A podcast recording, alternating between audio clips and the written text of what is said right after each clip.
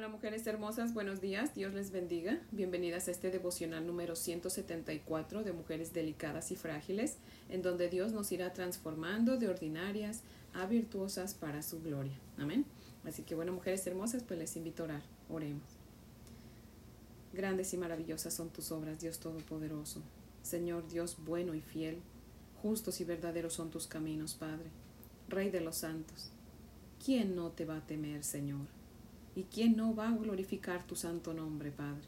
Pues solo tú eres santo, por lo cual todas las naciones vendrán y te adorarán, porque tus juicios se han manifestado, Señor. En el nombre de Jesús.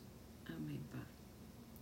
Bueno, mujeres hermosas, si tienen su Biblia, les invito a que la abran conmigo en Éxodo capítulo 7 y vamos a leer de los versos 14 al 25. Éxodo 7, versos 14 al 25, y dice la palabra del Señor así. Entonces Jehová dijo a Moisés, el corazón de Faraón está endurecido, y no quiere dejar ir al pueblo. Ve por la mañana a Faraón, he aquí que sale al río, y tú ponte a la ribera delante de él, y toma en tu mano la vara que se volvió culebra, y dile, Jehová el Dios de los Hebreos me ha enviado a ti, diciendo, Deja ir a mi pueblo, para que me sirva en el desierto, y he aquí que hasta ahora no has querido oír. Así ha dicho Jehová, en esto conocerás que yo soy Jehová. He aquí, yo golpearé con la vara que tengo en mi mano el agua que está en el río y se convertirá en sangre. Y los peces que hay en el río morirán, y hederá el río. Y los egipcios tendrán asco de beber el agua del río. Y Jehová dijo a Moisés, Di a Aarón, toma tu vara y extiende tu mano sobre las aguas de Egipto, sobre sus ríos, sobre sus arroyos y sobre sus estanques, y sobre todos sus depósitos de agua, para que se conviertan en sangre, y haya sangre por toda la región de Egipto, así en los vasos de madera como en los de piedra. Y Moisés y Aarón hicieron como Jehová lo mandó, y alzando la vara golpeó las aguas que había en el río, en presencia de Faraón y de sus siervos, y todas las aguas que había en el río se convirtieron en sangre. Asimismo los peces que había en el río murieron, y el río se corrompió tanto que los egipcios no podían beber de él, y hubo sangre por toda la tierra de Egipto. Y los hechiceros de Egipto hicieron lo mismo con sus encantamientos, y el corazón de Faraón se endureció, y no los escuchó como Jehová lo había dicho. Faraón se volvió y fue a su casa, y no dio atención tampoco a esto. Y en todo Egipto hicieron pozos alrededor del río para beber porque no podían beber de las aguas del río. Y se cumplieron siete días después que Jehová hirió el río. Amén. Ahora les voy a leer el comentario de Matthew Henry que cita lo siguiente, dice. He aquí la primera de las diez plagas conversión de las aguas en sangre fue una plaga espantosa. La vista de tan vastos torrentes de sangre no podía sino inspirar horror. Nada es más común que el agua. Tan sabia y tan bondadosamente la providencia ha ordenado que, en lo que, es, lo que es tan necesario y útil para el bienestar de la vida humana sea barato y esté disponible casi en todo lugar. Sin embargo, ahora los egipcios tenían que beber sangre o morir de sed. Egipto era una tierra agradable, pero los peces muertos y la sangre deben haberla puesto muy desagradable. Era una plaga justa, enviada con justicia sobre los egipcios, porque el río Nilo de Egipto era su ídolo. Esa criatura que idolatramos es lo que Dios nos quita justamente o hace que nos sea amarga. Habían manchado el río con la sangre de los niños de los hebreos, y ahora Dios había convertido el río en sangre. Nunca habían tenido sed de sangre, pero tarde o temprano se hartaron. Era una plaga significativa.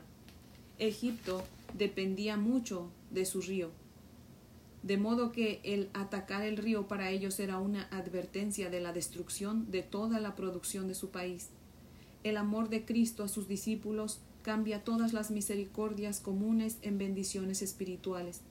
La ira de Dios contra sus enemigos convierte en maldición y miseria para ellos las ventajas más apreciadas. Aarón tiene que convocar la plaga golpeando el río con su vara. Fue hecho a la vista de Faraón y de sus ayudantes, pues los verdaderos milagros de Dios no se realizan como los prodigios mentirosos de Satanás. La verdad no se esconde en los rincones. Véase el poder omnipotente de Dios. Cada criatura es para nosotros lo que Él la hace ser, agua o sangre. Nótese con qué cambios nos podemos encontrar en las cosas de este mundo. Lo que siempre es vano, pronto puede convertirse en tribulación. Nótese qué mala obra hace el pecado. Si las cosas que han sido nuestra consolación resultan ser nuestra cruz, es gracias a nosotros mismos. El pecado es lo que convierte nuestras aguas en sangre. La plaga duró siete días, y en todo ese tiempo el orgulloso corazón de Faraón no le dejó desear que Moisés orara para eliminar la plaga. Así los hipócritas de corazón acumulan ira sobre sí mismos. No es de asombrarse que la ira de Dios no se haya apaciguado, sino que su mano aún siga extendida. Fin de la cita. Nada más imagínense, había sangre en todos lados, en los ríos, en los arroyos, en los estanques, bueno, hasta en los charcos había sangre. ¿Y qué es lo que hace Faraón? En lugar de arrepentirse y pedirle a Moisés que orara, como dice Matthew Henry, para que Dios quitara la sangre, pues no, él llama a sus sabios y a sus magos, ¿verdad? Y les dice también que hagan lo mismo. Y sí, convirtieron el agua en sangre. Ahora, la pregunta es de dónde agarraron agua si pues cuando Aarón lo hizo, hizo que toda el agua se convirtiera en sangre. Bueno, pues como dice el verso 24, ellos también hicieron pozos, nada más que imagínense, qué sabiduría. Los egipcios muriendo de sed y ellos convirtiendo el agua que quedaba en sangre, hágame el favor. Y sí, obviamente comprobaron que el enemigo tiene un poco de poder, pero pues para empeorar las cosas nada más. Tanto el diablo como sus demonios nunca hacen nada para mejorar la situación, solamente para empeorarla. Eso es lo que ellos saben hacer. ¿Y sabe por qué? Porque en ellos no hay nada bueno. Sí, pueden imitar el hacer víboras, el hacer sangre, pero pues lo único que hacen es multiplicar el problema, no solucionarlo. La gente puede meterse en el poder demoníaco por medio de, buscar ah, psíquicos, astrólogos, que se van a la lectura de las cartas, o que la leída de mano, o que la leída del café, o, y bueno, se han inventado tantas cosas, pero sepan esto, eso solo empeorará la situación, mujeres hermosas. El diablo y sus secuaces no pueden hacer el bien, porque ellos solo quieren hacer el mal, ellos se deleitan haciendo el mal. Dice el verso 25 que fueron siete días los que Egipto estuvo lleno de sangre y apestaba. El, ver, el número siete es el número de Dios, es el número perfecto. Y así también serán siete años de tribulación que producirán horror. Y como dice Matthew Henry, los egipcios idolatraban el río Nilo y por eso Dios lo convirtió en sangre, para demostrarles que Él es el único Dios verdadero a quien le debemos la tría. Amén. Los egipcios deben haber recordado a todos los niños que habían matado en el río cuando vieron toda esa sangre, imagínense. Mujeres hermosas, Moisés, el dador de la ley, convirtió el agua en sangre, pero Jesús, el dador de la vida, convirtió el agua en vino. La ley es nuestra maestra que nos enseña cuán pecadoras somos y que aún pues nuestras buenas obras son como un trapo de inmundicia, o sea, como una toalla sanitaria sangrada y pestilente. Pero cuando reconocemos eso, ¿verdad? Que nuestras buenas obras no nos pueden salvar porque son como un trapo de inmundicia para Dios y que nuestra salvación no depende de nosotras, sino del Señor, cuando nosotras reconozcamos eso por la gracia de Dios, ¿verdad? Y abracemos a Cristo y su Evangelio, Él nos saca de la muerte espiritual y de la esclavitud del pecado. Y entonces tomamos el agua de vida que Él nos da y que nunca se agota. Amén. Así que mujeres hermosas, si hay alguna que está escuchando que aún no le ha consagrado su vida al Señor, hoy es el día de salvación. Conságrele su vida al Señor. Venga a Cristo en arrepentimiento y fe. En Cristo hay esperanza. Y permita que el Señor Jesucristo le salve de esa ira venidera que viene de nuestro Señor. Así que mujeres hermosas, no deje para mañana lo que puede hacer hoy. No sabemos si vamos a vivir para mañana. Nadie tiene la vida asegurada. Así que mujer hermosa, si Dios le dio la oportunidad de, de escuchar este podcast es porque le ama y quiere que usted se arrepienta. Amén. Así que arrepiéntase de sus pecados y comience a vivir su vida para la gloria de Dios y no para su propia, para su propia gloria de usted, ¿verdad? Así que bueno, mujeres hermosas, pues las invito a orar. Espero que este devocional haya sido de gran bendición. Y pues oremos para terminar, mujeres hermosas. Amantísimo Dios y Padre maravilloso, seguimos aquí delante de tu presencia, Padre. Gracias, mi Dios amado, porque una vez más nos muestra, Señor, lo que puedes hacer con nuestros ídolos, Padre Santo. Gracias, mi Dios amado, porque solo tú tienes el poder y solamente a ti pertenecen la gloria y la honra, Señor. Gracias, Padre, porque una vez más nos dejas ver, Señor, que tu bondad es infinita, Padre, que tú solamente sabes hacer el bien, el enemigo solamente sabe hacer el mal, Señor.